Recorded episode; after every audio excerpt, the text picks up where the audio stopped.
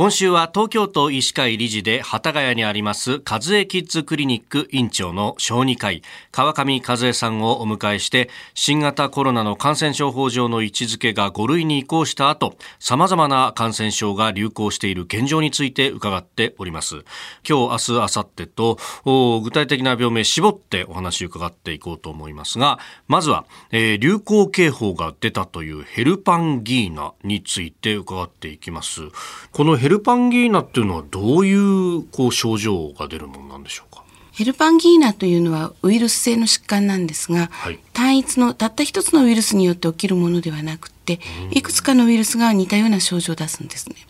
で一番の症状は発熱です。それから喉の痛み、はい、患者さんの側から見ると発熱と喉の痛みで受診されることが多くて私たちが診察をすると喉を口をあーんって開けてって言って喉の奥を見た時に、はい、ちょうどこう喉の奥の壁と手前扁桃腺があるあたり、はい、あのそこにプチッとあの口内炎のような粘膜疹が出ます。でこれが喉の痛みの原因になるんですね。うん。これ感染経路っていうのはどういうことが考えられるんですか？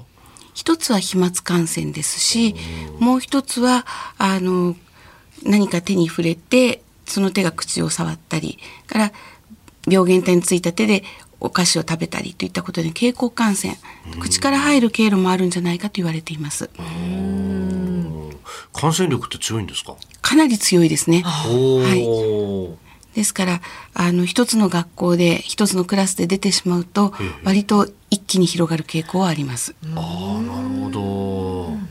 これどういった治療が行われるんでしょうか？基本的には対症療法といって、お熱が高くて辛ければ解熱剤を使う。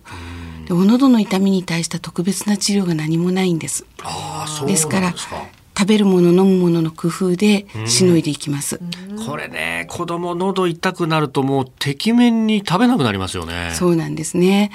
ですから本当に小さい子であればあるほど、うん、なかなかこう口で言って説得して言うことを聞いてくれないので、治療は苦労いたします。飲み込むのがね、痛かったりしますよね。そですね。でそれで食べないで飲まないってなるともっとねあの抵抗力なくなっちゃいますもんね。そうですね。熱が出てる上に食べない飲まないになると脱水があっという間に進みますから、それがとても怖い病気です。どうなんですか？やっぱちょっとずつでもこう飲んでもらうとか。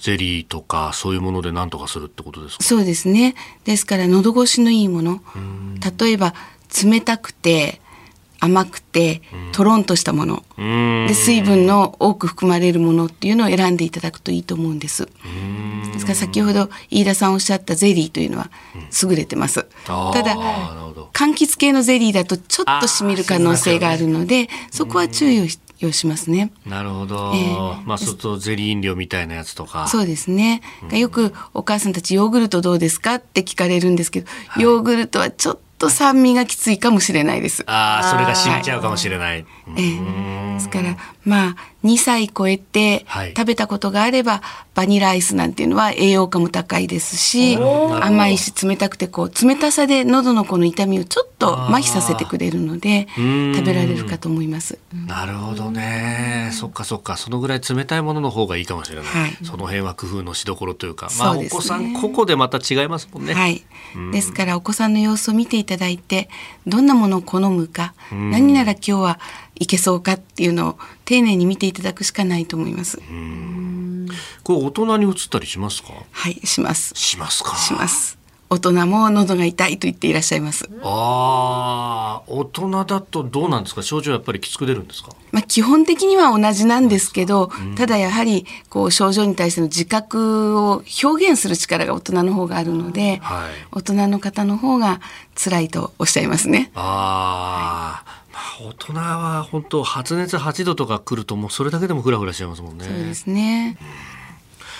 えー、今日はヘルパンギーナについて伺ってまいりました。和江キッズクリニック院長川上和江さんでした。先生明日もよろしくお願いします。よろしくお願いいたします。